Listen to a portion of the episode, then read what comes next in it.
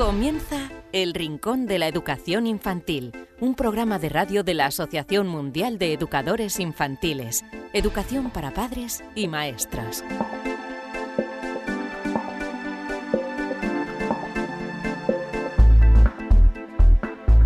Hola a todos queridos amigos del Rincón de la Educación Infantil, bienvenidos a este mm, Rincón de la Educación Infantil número 31.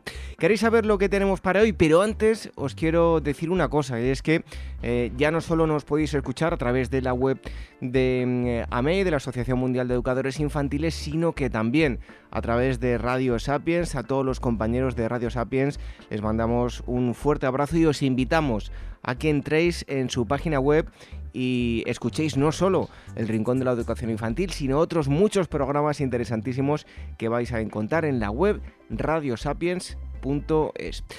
Y dicho esto, ¿queréis saber qué tenemos para hoy en este programa número 31? Pues es lo siguiente. En primer lugar, vamos a entrevistar a Pepa el Crudo. Ella es eh, maestra especializada en educación infantil, sobre todo en 03, y vamos a hablar con ella de la situación de la educación infantil en España. Ella es eh, autora del proyecto de educación infantil eh, en España y nos dará bastantes detalles de lo que, bajo su punto de vista, podría mejorar en España sobre la educación infantil. También tendremos a Elvira Sánchez, psicóloga, ya la conocéis todos perfectamente, nos trae consejos para padres. Y en este caso nos va a hablar del orden, pero de las ideas. Hace unas semanas estuvimos hablando del orden material y en este caso cómo ordenar las ideas de los pequeños y, de alguna forma hacer que tengan una vida más ordenada en el futuro. También tendremos a la experta Marisol Justo que contestará todas vuestras preguntas, preguntas que nos habéis enviado a rincóninfantil.org y contaremos con una experiencia. En este caso, eh, contactamos con la Escuela Infantil Altamira para hablarnos de la experiencia 120 y pico em, de patitos de goma. Y para terminar, eh, hablaremos, no hablaremos, sino que os pondremos un cuento. Por cierto, que no lo he dicho, en esta experiencia eh, charlaremos con Elena Fuentes Suárez y María Ángeles Espinosa eh, Pilar. Así que este es el programa que hemos preparado para hoy, la edición número 31 del Rincón de la Educación Infantil. Por cierto, que ya he dicho el correo electrónico rincóninfantil.org para cualquier cosa, tanto preguntas eh, para nuestros expertos Marisol y Rafael Sanz, también si queréis eh, hacernos alguna propuesta, qué os gustaría que tocásemos en el programa, si tenéis alguna experiencia de aula y queréis contárnosla, pues muy fácil ahí. Y si queréis descargar el programa, muy fácil, tenéis que entrar en guaece.org y ahí lo que vais a encontrar son los enlaces, nada más entrar pone programa de radio, además de otro mucho material relativo a la educación infantil para padres y para maestros. Y eh, bueno, en, este apartado de la radio encontraréis los enlaces para descargar el programa a través de de y de iTunes. Así que dicho esto, vais a escuchar un consejo y enseguida estamos con eh, Pepa el Crudo.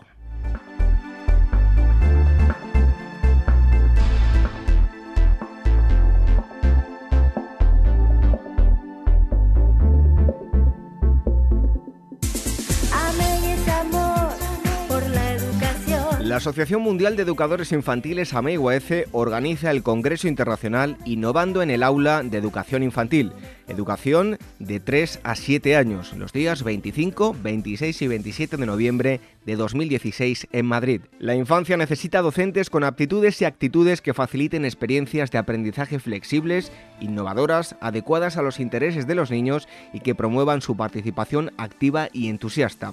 Un docente que se convierte en investigador que acompaña al niño en la búsqueda y construcción de su aprendizaje. En este congreso, la innovación educativa supone el punto de partida para la exposición de todos los ponentes, expertos en las diferentes estrategias metodológicas del aprendizaje infantil.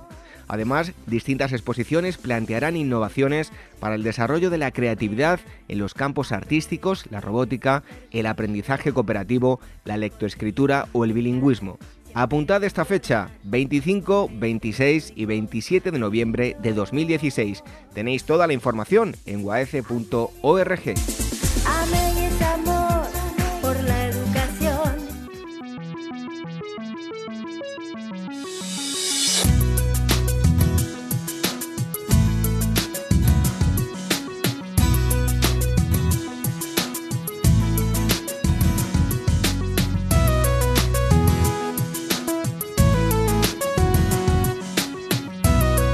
esta primera parte del programa de hoy, la primera entrevista, eh, denominada sección entrevista eh, al experto, tenemos a Pepa el Crudo. Es un placer darle la bienvenida eh, para nosotros. Ella es maestra de educación infantil, se ha centrado sobre todo en 0-3 años, pertenece al colectivo Infancia y además publicó un libro, un proyecto, La Educación Infantil 06 en España. Pepa el Crudo, muchísimas gracias por estar con nosotros en el Rincón de la Educación Infantil.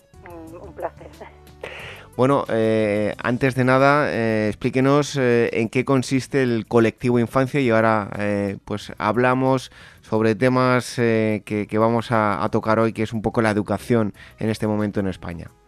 Bien, el colectivo Infancia es una asociación mm, pues registrada con su número pertinente, una asociación formada por profesionales de educación infantil fundamentalmente y otros sectores ligados a la educación, equipos de atención, etcétera, eh, que se dedica fundamentalmente a la formación de maestros y educadores de la primera infancia, de 0-3 y de 3-6.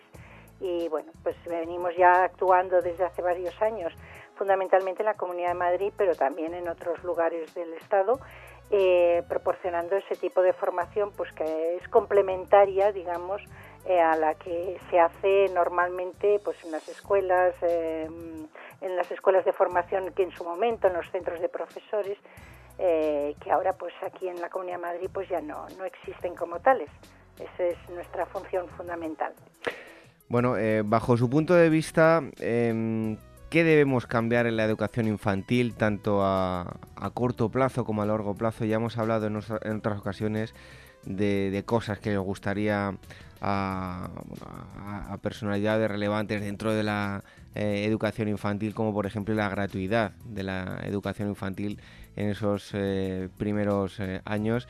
¿Qué podríamos, cómo se podría mejorar la educación infantil, como digo, tanto a corto plazo como a largo plazo? Mm, bueno, es una pregunta que realmente es la pregunta. hace mucho tiempo que la educación infantil viene sufriendo un proceso eh, digamos, decreciente, de desnaturalización de su propia identidad como tal como fue concebida en su momento eh, hace ya muchos años por todos los movimientos de renovación que pugnaron y, y, lucharon por una dignificación de lo que era la educación de los más pequeños sin leyes educativas todavía. Y yo creo que en estos momentos estamos viviendo un momento de, de desnaturalización sí yo creo que esa es la palabra eh, al, estar dividida la educación infantil en dos ciclos muy claramente diferenciados, eh, el 03 y el 36, eh, y el 36 estar en los colegios de, primaria, eso ha hecho que se perdiese esa, identidad de, de educación infantil eh, por más que muchos profesionales hayan querido seguir dándole eh, esas, características. Yo creo que ahí es un mal fundamental. Y en el 03 se ha quedado al margen, en algunos casos incluso legalmente, al margen de lo que podríamos llamar los circuitos educativos. Entonces, eh, con mucho sufrimiento y mucho esfuerzo, muchas escuelas infantiles han sobrevivido a través de cooperativas y a través de muchas esforzadas trabajadoras eh, y educadoras, pues por sobrevivir a proyectos de calidad, de calidad educativa, me refiero, en acompañar procesos educativos con los niños y las niñas, pero con un, con una, eh, con un muro infranqueable, que es la, justamente la financiación.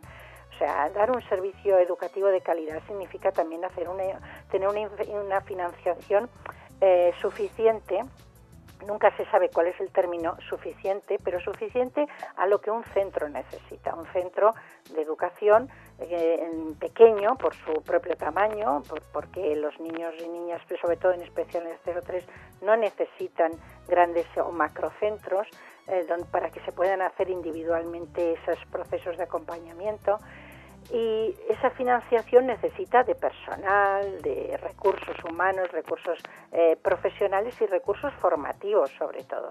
Yo creo que esto es la, a corto plazo es lo que más eh, se, está, se está notando, la falta de formación eh, continua, vamos a llamarlo así, porque la formación inicial ha sufrido muchos vaivenes, yo no me voy a meter en lo que es la formación universitaria, sí que podríamos hacer una, pequeña mención de que no se ha conseguido dar con el, kit profundo de lo que significa educar y las profesionales que atienden ese tramo de educación, eh, pero eh, en la práctica, en la formación continua es lo que está faltando más. Faltan intercambios de experiencias, falta innovación y en especial en el segundo ciclo lo que ha sucedido ha sido una inversión educativa, es decir, en lugar de darle a la educación infantil un carácter propio, eh, un ámbito curricular propio, un, ámbito educacional propio, se ha primarizado, se han adelantado, se han anticipado muchos conocimientos escolares de enseñanza, digamos, ¿no? Eh, ya no hablo de hablo de la lectura, la lectoescritura, hablo del inglés, hablo de muchísimos otros temas, las matemáticas, en especial en la Comunidad de Madrid, eh, con los currículums de, cinco años. Mm, yo creo que este es eh, uno de los males fundamentales a corto plazo, pero a medio y a largo plazo yo creo que tendríamos que volver a pensar.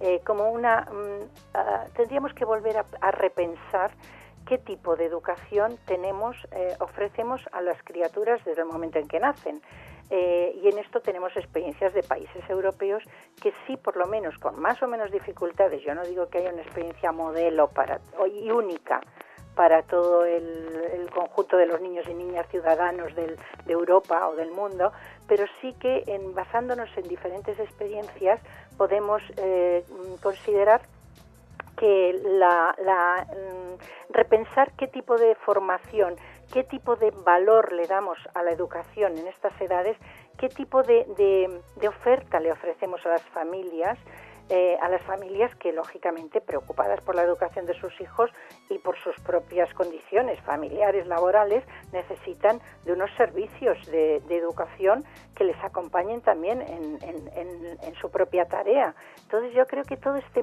estos modelos eh, europeos nos tendrían que servir como referencia, no de copia, pero como referencia a la hora de pensar en políticas, eh, digamos, de primera infancia, en las cuales no tan solo estuvieran evidentemente los diferentes eh, centros educativos, escuelas infantiles o segundo ciclo colegios, sino también em, políticas de, de, permisos de maternidad, permisos y paternidad, también ambas cosas, permisos para acudir o acompañar en, los, las eh, asambleas, en las eh, eh, reuniones de clase, en las actividades escolares de los niños, escolares me refiero a educativas o que se planteen dentro de la escuela, diferentes medidas más transversales que, notan, que incidan también en una consideración de la primera infancia como una etapa educativa y una etapa de la vida que tiene mucha importancia y que marca mucho el futuro de las personas. Y esto lo estamos viendo a través de temas que últimamente salen a la luz pública y que demuestran que hay, eh, mm, que hay poco acompañamiento eh, social, cultural y educativo al valor, a, las, a, las, ideas que se están propagando en torno a, la a los niños pequeños. Me refiero que parece que con los niños pequeños todo vale, todo es posible, eh, predomina mucho el ejercicio de, de, la potestad de las familias por encima del derecho educativo de los niños. En fin, es toda una serie de, de, cosas que yo creo que, que, eso tendríamos que revertirlo, porque no es... Mm, eh, nos estamos jugando muchas cosas y el futuro eh, se notará tanto en el éxito escolar como el éxito ciudadano y de la, de la ciudadanía, que implica a las personas que vivimos y compartimos una sociedad y una ciudad y una comunidad autónoma y un Estado en concreto. No sé, esas son mis opiniones. Bueno, pues em, hace algún tiempo, nada, unas semanas nos enviaba uno de los oyentes unas, em, nos hacía referencia a unas declaraciones suyas para que las comentásemos en el programa y yo se lo transmito a usted para que eh, nos, lo, nos, lo, comente nuevamente. Y eh, es referente a, que la educación infantil eh, estaba retrocediendo al sistema asistencial anterior a la transición. Esta era una entrevista de hace un, un tiempo. ¿Sigue ocurriendo esta hora y por qué? Bueno, ese es, realmente uno de las partes o los componentes de esta desnaturalización que estamos viviendo en estos momentos. Eh, sí, en algunos casos sí que lo podríamos afirmar eh, con rotundidad. En otros eh, habría que, mirarlo con más detenimiento, pero sí que hay una tendencia a considerar la educación infantil no tanto educativa, sino una asistencia infantil más a las familias que a los propios niños. Claro, esto parte de un concepto que es más antiguo, es incluso es, es, anterior a la transición y anterior a la Constitución y anterior a muchas leyes educativas que ahora tenemos, ¿no?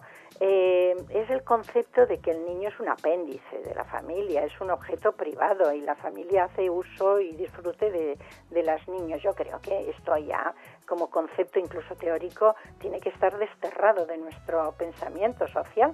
La, infancia por sí misma tiene un, componente eh, de, de, de tiene un componente como que puede ser la juventud, la adolescencia, eh, eh, estas etapas de la vida y, tiene y, lo consideramos como tal. Pero en los niños pequeños, sobre todo en los muy pequeños, en el 0-3, tendemos a creer que, que, con ellos todo vale y todo puede eh, y todo sirve. Y esto no es así. Es que en absoluto es así.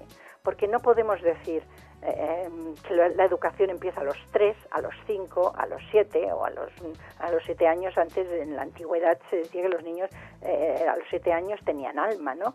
Bueno, no se puede afirmar. Estas cosas ya son eh, caducas y trasnochadas. los niños y las niñas, en lenguaje inclusivo, mm, por el hecho de nacer en una determinada sociedad y un determinado contexto, tienen, y en el nuestro, en el nuestro en concreto, como país, como Estado, eh, tienen un derecho educativo por sí mismos.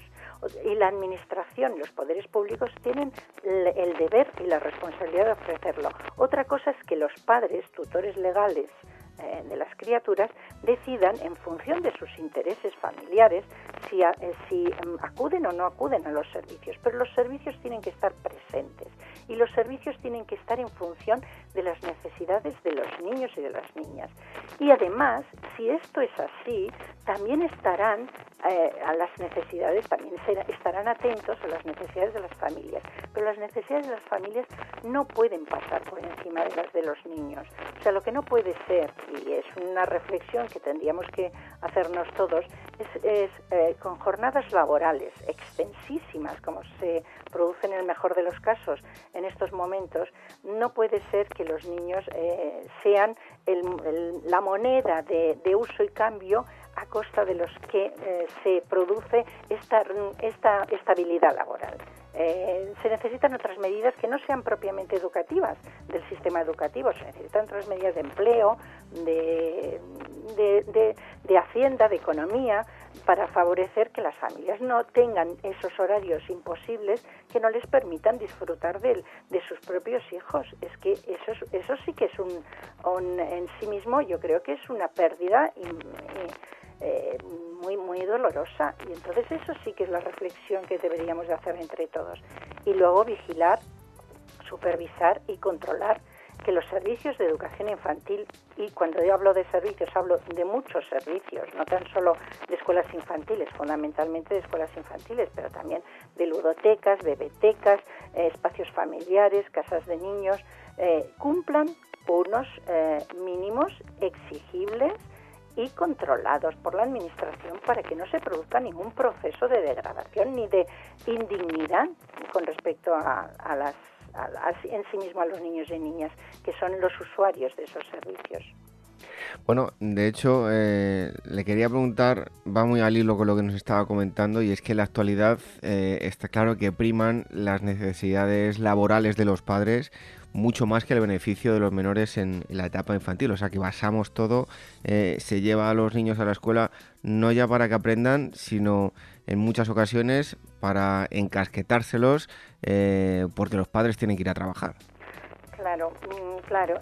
Eh, y no toda la responsabilidad la podemos cargar sobre las familias, eso también es verdad. Cada uno hace lo que puede con, con su situación pero y hay que entenderlo también. Pero claro, entenderlo no significa que se esté de acuerdo con esta situación. Yo creo que esa es la reversión que se necesita en el sentido de darle un carácter eh, social ¿eh? cuando hablo social digo entre todos, a lo que es la educación infantil. Eh, porque los educadores y educadores ya nos preocuparemos de darles un servicio educativo y exigir a la Administración que ese servicio educativo se cumpla con el máximo rigor y parámetros de, calidad, que ya se tendría que discutir cuáles son los parámetros de calidad. Pero a la sociedad en conjunto, si dejamos que, eh, el sistema educativo desde los 0 hasta los 18 años, 16 obligatorio, 18 posobligatorio y luego universitario, decaiga en una en, en, en, convertirse en un en una segundo plato para las necesidades familiares, evidentemente contra más pequeños, más segundo plato, ya en primaria es más, eh, o sea, las familias ya no lo dejan tanto como si fuese, pues eso, una guardería, vamos a hablar así en estos términos, sino que los dejan ya realmente para que adquieran los conocimientos eh, eh, prescritos. Pero en, la tendencia en las primeras edades es que es como un servicio subsidiario de unas necesidades familiares. Y eso es lo que tenemos que revertir. Tenemos que volver a dignificar esta etapa desde dentro, o sea, con la responsabilidad de cada uno y cada una, y desde fuera, o sea, con la responsabilidad social y colectiva.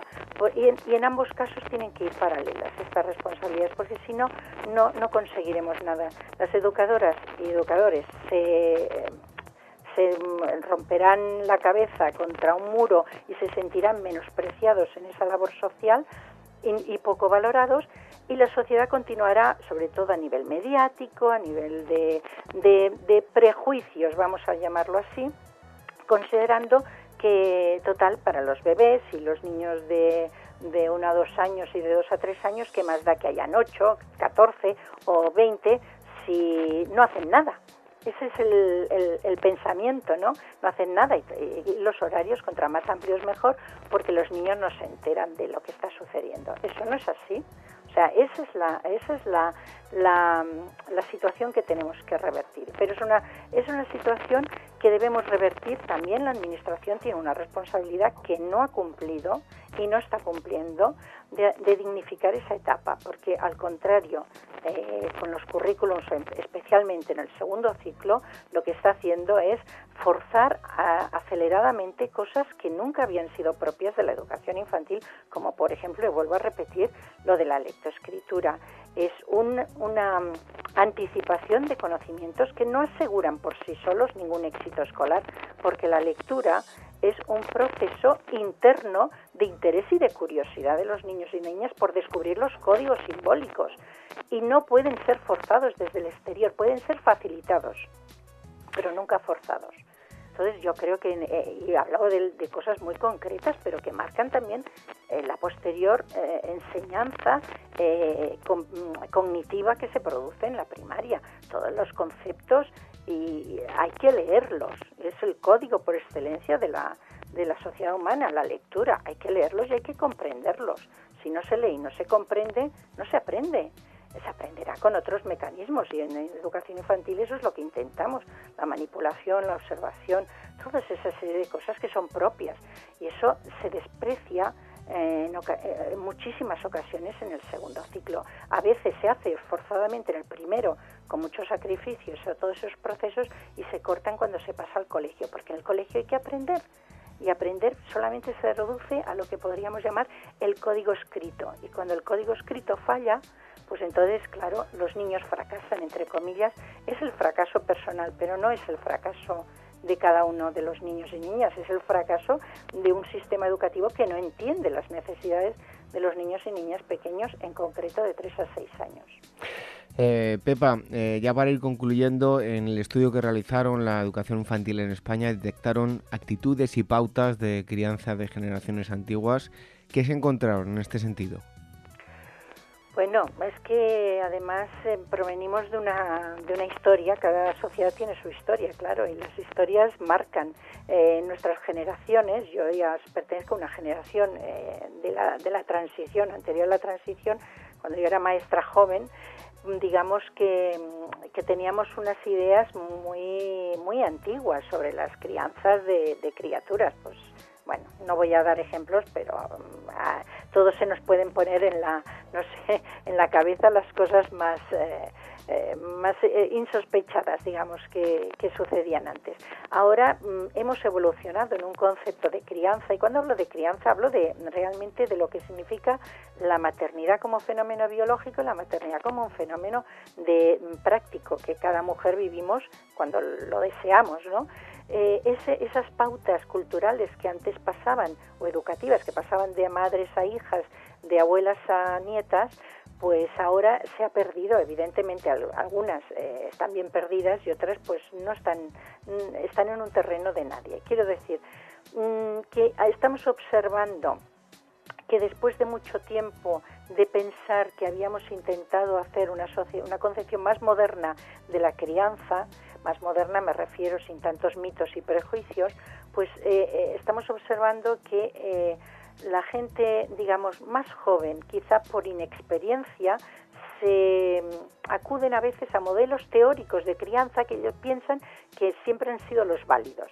Cuando digo los válidos me refiero eh, desde, desde luego eh, modelos de los niños hacen lo que yo digo porque yo soy el adulto y, mando sobre ellos, tengo el poder, eh, no sé por qué no hacen caso, no sé por qué lloran, son caprichosos. Quiero decir, hay toda una serie de percepciones sobre el, el educar a los niños y el criar a los niños que yo creo que no sé, que es muy, eh, es muy antiguo. Yo veo a veces actitudes en, en la calle, simplemente, ¿eh? no voy a decir en ningún otro sitio de madres o padres que agobiados por el llanto de una criatura, eh, yo no sé el llanto por qué se produce, evidentemente, no hacen más que sobreponerse al llanto, chillando, gritando, bueno pues a un niño cuando llora hay que atenderle, primero hay que saber qué le pasa y luego pues ya decidiremos eh, qué solución tomar ante el llanto. El llanto de una criatura es muy agobiante a veces, ¿no?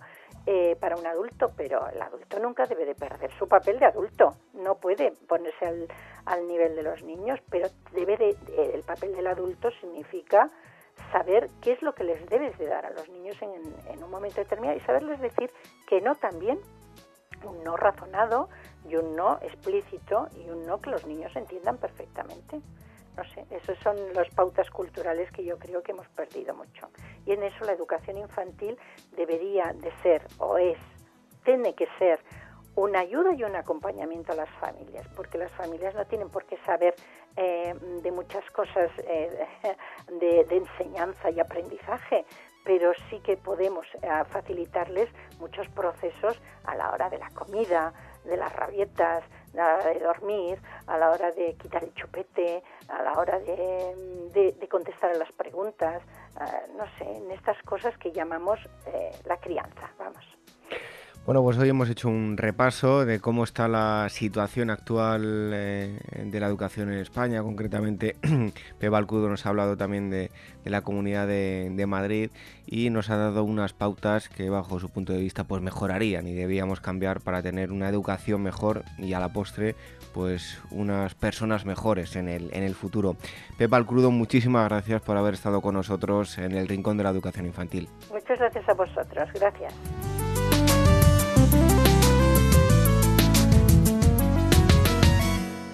AMEIGUAF, la Asociación Mundial de Educadores Infantiles, en colaboración con Hermex Ibérica, convoca el premio AMEI Hermex de experiencias educativas realizadas en aulas de niños de 0 a 6 años, cuyo objetivo es dar a conocer las experiencias, los proyectos y los materiales de aula más innovadores y exitosos que se están llevando a cabo en las aulas de todo el mundo con niños y niñas de entre 0 y 6 años de edad.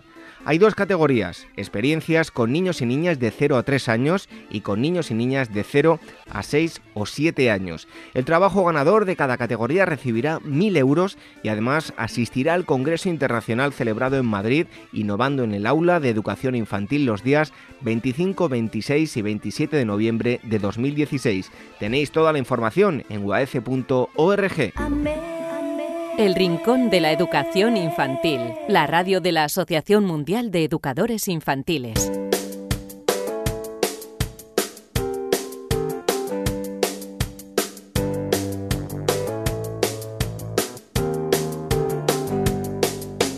Recientemente estuvimos hablando de este asunto del orden, pero en, en, el plano de lo material. Hoy volvemos a recibir a la psicóloga Elvira Sánchez Elvira, bienvenida. Gracias, aquí estoy.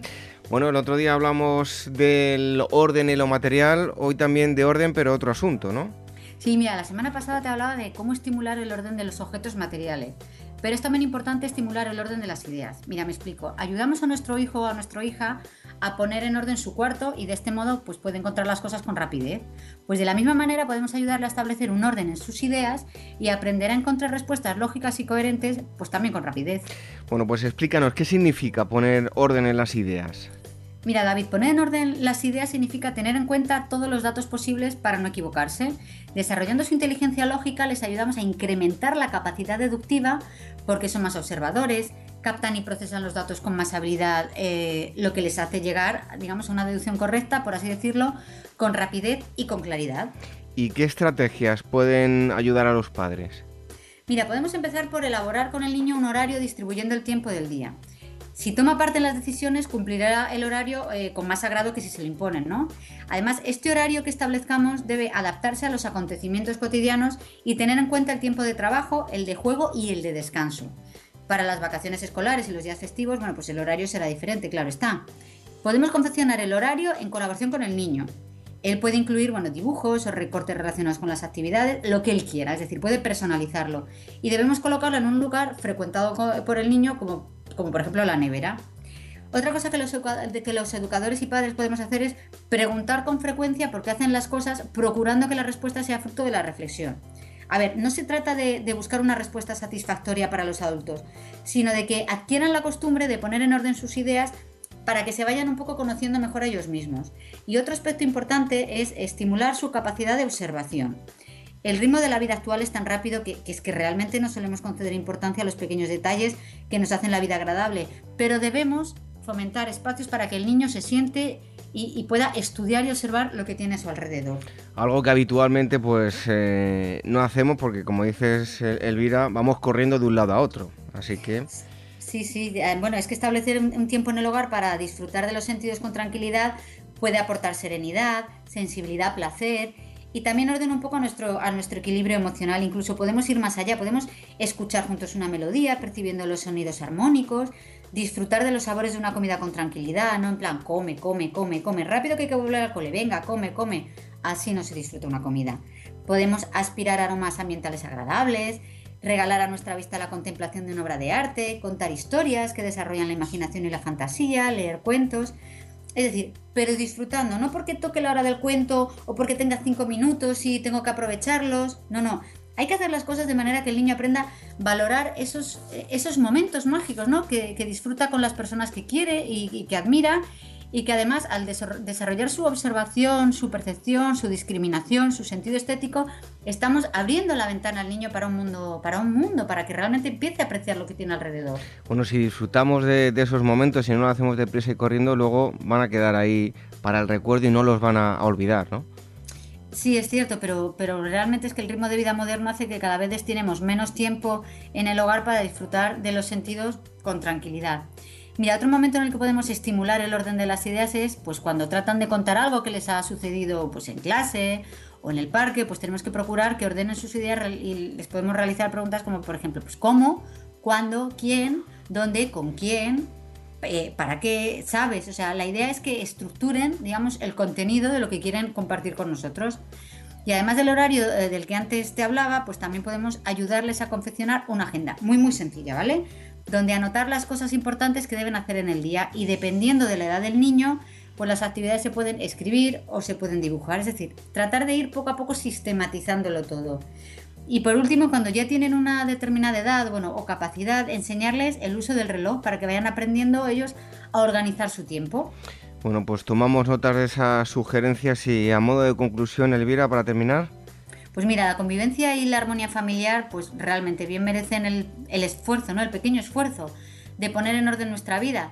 Tal vez iniciemos este cambio para educar a nuestros hijos y redescubramos ¿no? el placer de vivir en paz y el equilibrio emocional que tanto necesita una madre y un padre. Bueno, y que tanto necesitan también los maestros. Y bueno, y desde aquí eh, le mando saludos a los maestros de mis hijos porque, o sea, realmente es que bien se están ganando el cielo, pero cada día. Bueno, eso está claro. Con, ya solo con tener que educar y tener esa paciencia que tienen con los niños, pues seguro que, se lo ganan y, con creces. Bueno, tan importante es el orden material como el orden en las ideas que nos ha contado eh, la psicóloga Elvira Sánchez. Elvira, hasta el próximo día. Pues aquí estaré.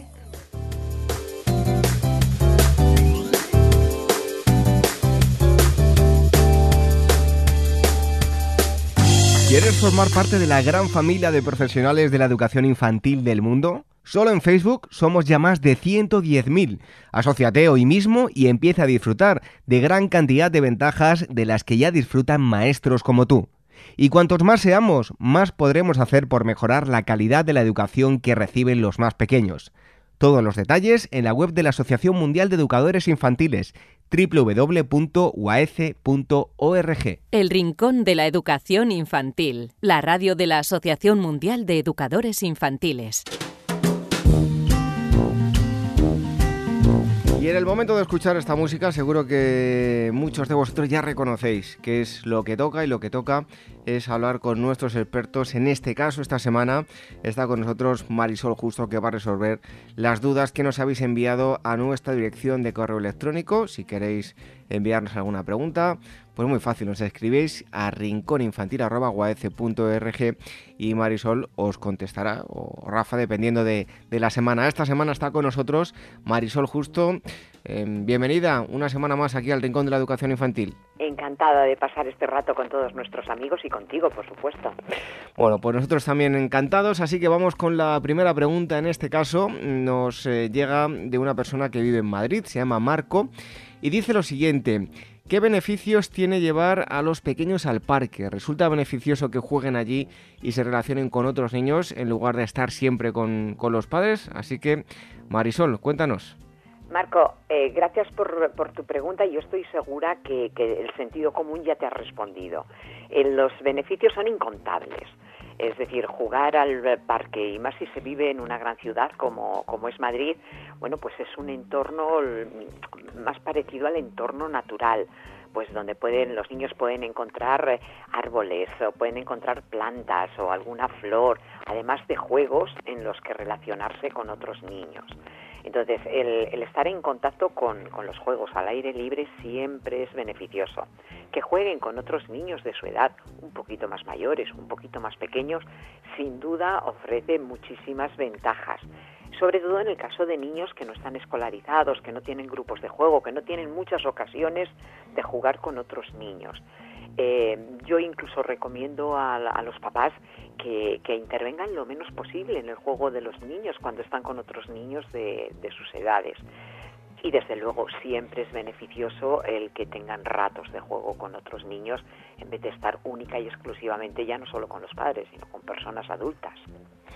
Bueno, pues es un, buen plan. Mm, que se dejen de, tablet y de historias y al parque, bien abrigado el niño se hace frío y, a jugar con los columpios y con, otros niños. Esa es la pregunta que nos eh, formulaba Marco desde Madrid. En este caso, en segundo lugar, vamos con Roberta, que nos escribe desde Argentina y nos dice, soy educadora, aunque no ejerzo, les escucho y me gustan mucho sus programas. Quería formularles esta pregunta cuando mm, eh, papás se separan con niños pequeños, ¿qué es más beneficioso, la custodia compartida o que tenga la custodia uno de los padres y vea al otro los fines de semana? No sé si, si tenéis eh, en la escuela eh, este caso, Marisol, y si veis alguna repercusión que tienen los niños. A ver, de estos casos la verdad es que se ven con bastante frecuencia. Y, yo a nuestra amiga Roberta no le puedo mm, contestar directamente, me explico. Va a depender de casos. Eh, yo diría la custodia compartida es fantástica cuando los padres están de acuerdo, cuando han tenido una separación, digamos, amistosa, cuando tienen claro que lo que buscan es el beneficio de sus hijos, no beneficios particulares pero va a depender también de cómo sean los padres. Imaginemos que el papá es eh, tierno, amoroso, que atiende todas las necesidades del hijo y sin embargo la mamá no lo hace, o al revés. Entonces, dar una respuesta de si es mejor la, la custodia compartida o no sería tremendamente eh, no solamente arriesgado, sino un poco por, por mi parte no, no, no debería de ser así. Es decir, con la custodia compartida siempre, la tutela ejercida entre los dos siempre, pero siempre y cuando mm, haya, mm, digamos, sea dentro de un contexto lo más amigable posible para, para los hijos. Los hijos necesitan al papá y necesitan a la mamá. Si viven en la misma casa, estupendo. Si viven en casas separadas, tampoco ocurre nada. Se les puede plantear a los niños como algo natural, porque es una situación natural dentro de las relaciones de los seres humanos. Pero cuando, como te decía, mm, de verdad, Roberta, lo importante, que ambos padres tengan una separación amistosa y que lleguen a acuerdos conjuntos, siempre buscando el beneficio del hijo, no los beneficios de, cada uno de ellos. Y en tercer lugar, vamos con una eh, pregunta, una, bueno, pues, eh, eh, algo que te pregunta Patricia Martín y nos dice lo siguiente. Hola, soy de Madrid y soy educadora. En las escuelas, los maestros, cuando les inculquemos a los pequeños el valor de la sinceridad, ¿dónde debemos poner la barrera de sincero y chivato? ¿De qué forma deben enseñarse, enseñárseles a decir la verdad, pero tampoco a acusar? Patricia, nos haces una pregunta muy complicada. Fíjate que yo como adulta no sé yo exactamente dónde está esa barrera, de, hasta dónde es sinceridad y hasta dónde puede ser ser, ser chivato o acusar. Eso que es complejo para los adultos, que ya tenemos un bagaje, una experiencia en la vida, imagínate lo que puede ser para niños tan pequeños. Educar el valor de la sinceridad siempre. Lo que ocurre es que al mismo tiempo tenemos que inculcar otros valores, como el de la amistad, el del respeto, entonces, ¿hasta dónde llega el valor de la, sinceridad? Pues llega justo, justo a donde puede transgredir el valor del respeto o otros valores como el de la amistad.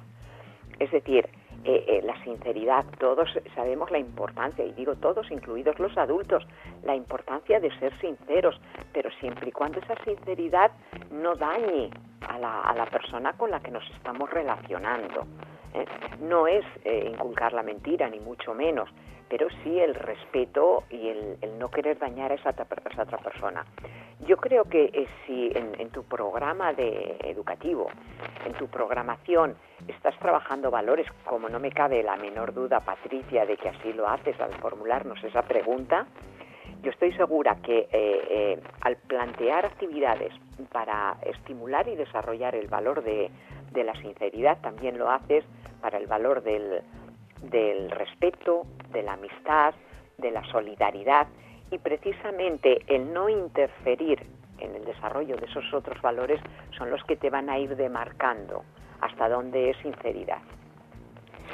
Bueno, pues estas son las tres preguntas que hemos contestado hoy. Le damos las gracias a Marco de Madrid, a Roberta de Argentina y en último lugar a Patricia Martín, también de, Madrid, por habernos enviado las preguntas a la siguiente dirección de correo electrónico rincóninfantil.org, que las ha contestado Marisol Justo, a la que le damos las gracias. Estamos encantados de estar con ella y la esperamos aquí nuevamente en el Rincón de la Educación Infantil. Marisol. Un placer como siempre y contad conmigo siempre que os parezca interesante. Un fuerte abrazo Marisol. Igualmente.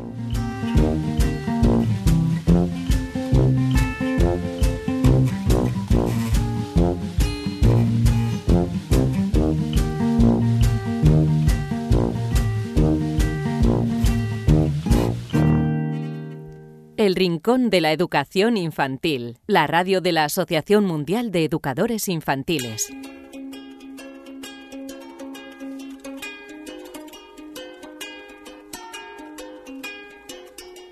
Tal y como os anunciábamos en la presentación, hoy os decíamos que nos íbamos a ir hasta la escuela em, Altamira, que está gestionada por el grupo eh, Work and Life, y vamos a hablar de una experiencia llamada el proyecto 120 y pico patitos de goma.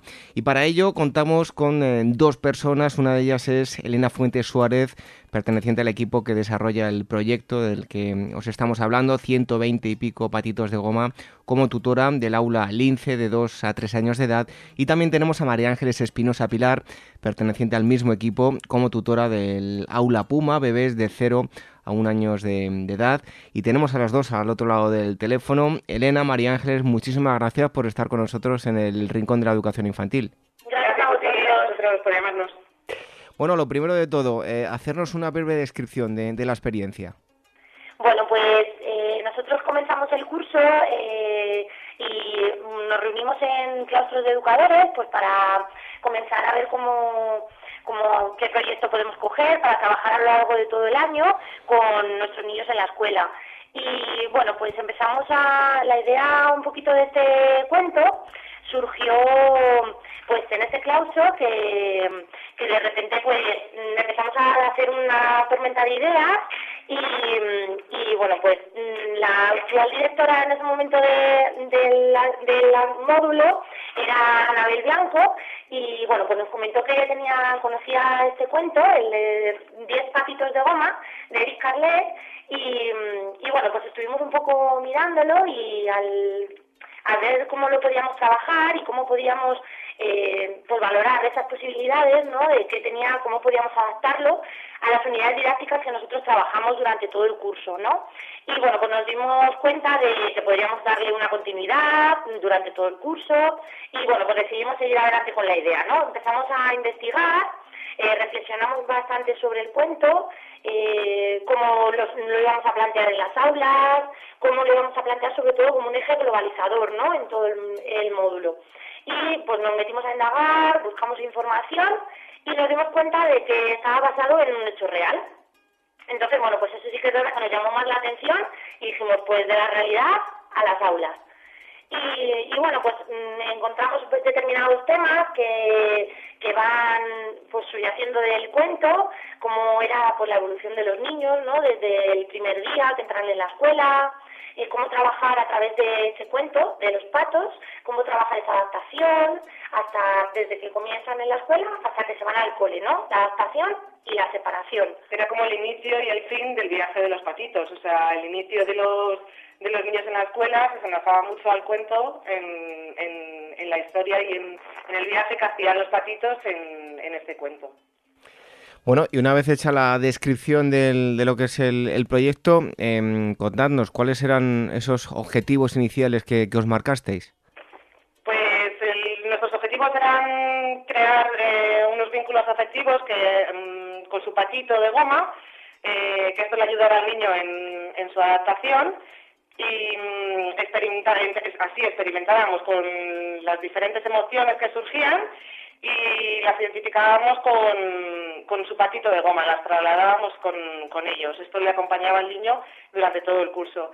Eh, vivenciábamos también las diferentes sensaciones que, que, surgían en el cuento, como el conocimiento de otros amigos, de los vecinos, eh, de los diferentes animales que aparecen en el cuento, pues igual en la escuela, de los diferentes compañeros que aparecen en, en, en la vida del niño.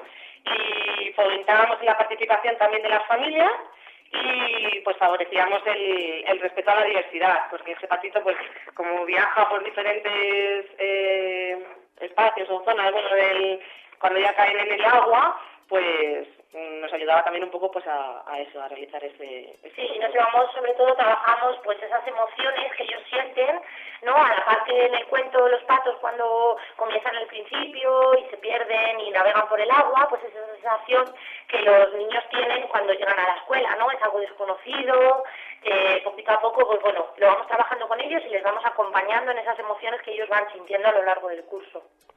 Bueno, pues eh, hablándonos ahora em, del desarrollo de, la experiencia, cómo la llevasteis a cabo, bueno, contadnos. La, bueno, la metodología, nosotros nos basamos siempre en los principios metodológicos de la globalización, la individualización, la participación activa, el aprendizaje significativo y la, y la relación familia-escuela. familia escuela trabajamos los, los temas transversales de la interculturalidad, pues viajando por diferentes países, lo que decíamos antes, de que como viajaban, pues también nosotros lo, llevamos al aula. Eh, creamos espacios mágicos dentro de los rincones del, aula, pues estaba la casita de los patitos que nos acompañaba. Eh, actividades. muchas actividades a lo largo del curso, según pues eso, como comentábamos, según las unidades didácticas, acercábamos, pues por ejemplo en el comienzo, cuando nos conocemos, eh, las familias a las que traen el pato, eh, decorado a su gusto, a la manera que ellos se asemejan con el niño. Los niños lo tienen en el aula a su alcance siempre, para porque es un objeto que ellos consideran de apego y poquito a poco lo vamos trabajando y al final, bueno, pues según vamos eh, planteándoles actividades, creamos instalaciones con los con los patos. Salimos a hacer una excursión al lago, llevamos los patos, los mm, pasamos por el lago, los más mayores. O sea, hicimos un montón de, actividades que nos ayudaron pues a... A vivir también esa experiencia pues de la manera más real eh, posible para ellos. Y, y, nada, pues eh, la verdad es que partimos de la propia historia del cuento en todo momento y, y, siempre pues fomentamos la participación activa entre todos los niños, la exploración, la manipulación en todas nuestras actividades con la compañía de su objeto de apego que era el pato. Y también hicimos implicación con las familias. Hicimos una relación eh, de familia-escuela y bueno, pues como te decía, trajeron a principio del curso ese pato de goma personalizado, reflejando la personalidad o los gustos del niño. Y bueno, pues según fue pasando el curso, llegaron por ejemplo las navidades y la, hubo participación de familia en la que hicieron, se hicieron talleres en el aula y, y, bueno, pues poquito a poco También sí, pues se llevaron a casa al patito, ¿no? Pues de viaje a, a, pasar las navidades a casa y cuando volvieron pues nos contaron la historia que habían vivido con el patito en las navidades en casa. y luego nos trajeron además una cartulina con, reflejando pues fotos y momentos que habían vivido el pato en casa, ¿no? En esas navidades en la fiesta de carnaval lo mismo, decoraron el pato, pues nosotros según el día están en un disfraz y bueno, pues decoraron el pato igual que venía el niño a, la escuela, ¿no? En esos días. Bueno, pues eh, interesantísimo todo lo que nos eh, contáis. Em, para todos aquellos que nos estén escuchando eh, y que se planteen una experiencia igual o similar para poner, llevarla a cabo en, en su centro, bueno, en cuanto a los recursos materiales, ¿qué es lo que necesitan? Mira, pues bueno, lo primero el, el y el cuento principalmente. Teníamos el cuento, varios cuentos en el módulo, pues para, para tenerlo siempre en las aulas, para empezar a contarlo en las asambleas, para que tengan, eh, los niños empiecen a vivir esa historia. Eh, luego esa participación de, con las familias de que vayan trayendo el pato. Y luego, pues nosotros en el aula, los recursos que pueden tener, que podemos tener en cualquier escuela, materiales diferentes, pues de diferentes texturas, mm. todo, es que pintu con pintura, es que hemos trabajado los patos de todo, tanto pintura de dedos, un tema manipulativo, como con alimentos, como con alimentos, como con materiales eh, naturales, todo tipo de, no había ningún material concreto que... El patito, ese sí, claro, que es el protagonista. El protagonista de todo. Como el niño. Sí. Bueno, y ya para terminar, em, tras haber llevado a cabo la, experiencia, em, ¿cuáles son las conclusiones a las que habéis llegado?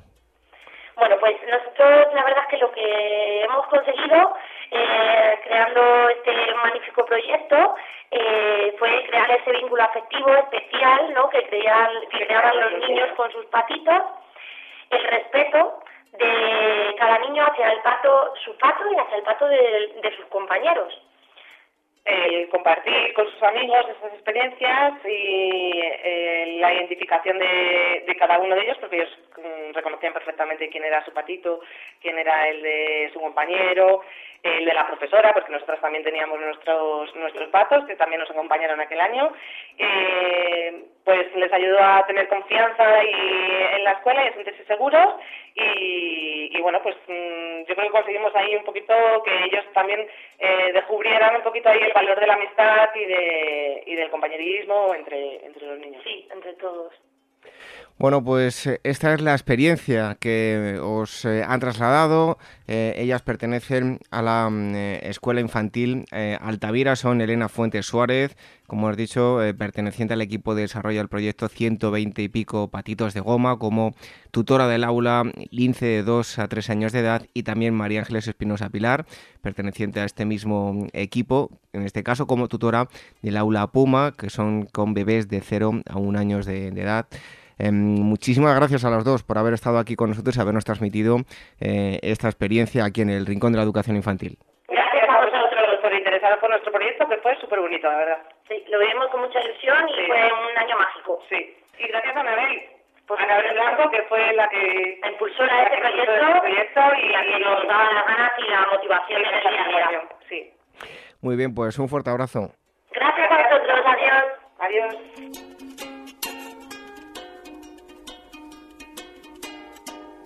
Nuestro Twitter, arroba ameiwaec.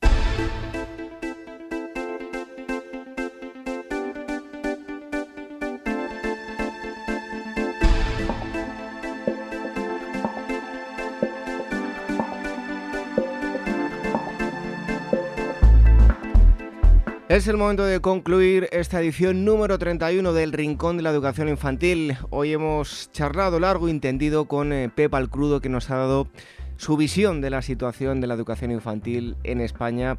Es autora del proyecto La educación infantil en España y nos ha dado las claves que bajo su punto de vista harían que mejorase la educación en, nuestro país.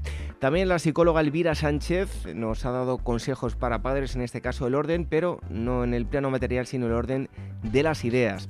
Em, y, eh, por supuesto, hemos tenido a Marisol justo que nos ha contestado todas las preguntas que nos habéis enviado a rincóninfantil.org e interesantísima también la experiencia de la Escuela Infantil Altamira, 120 y pico de patitos de, goma que hemos hablado con Elena Fuentes Suárez y María Ángeles Espinosa Pilar y en un momento os dejaremos con un fabuloso cuento.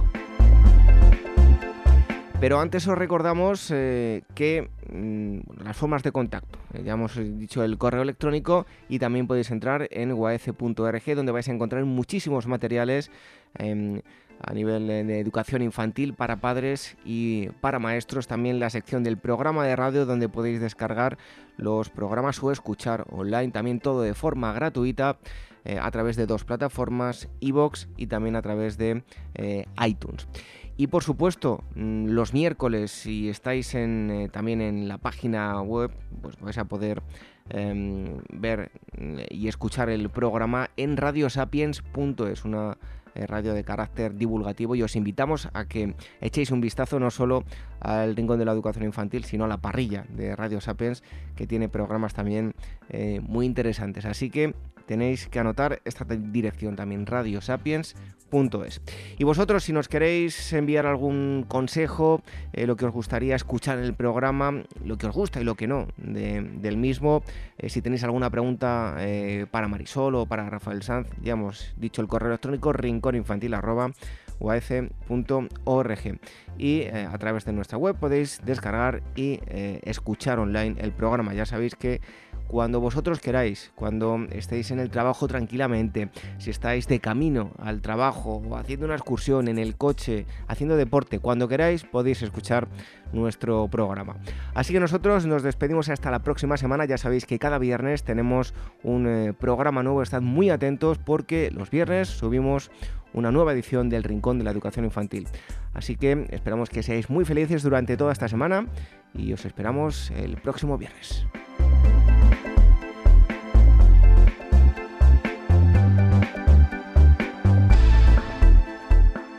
El Rincón de la Educación Infantil, la radio de la Asociación Mundial de Educadores Infantiles. La cestita de flores. Todas las mañanas el abuelo Joaquín regaba las flores de su jardín. Una vez a la semana las llevaba al mercado del pueblo para venderlas y con las monedillas que ahorró se compró unos zapatos nuevos. Un día, al atardecer, el abuelo Joaquín observó desde su casa como Miguel, el hijo del carpintero, saltó la valla, entró en su huerto y en una cesta se llevó unas cuantas margaritas y otros tantos claveles.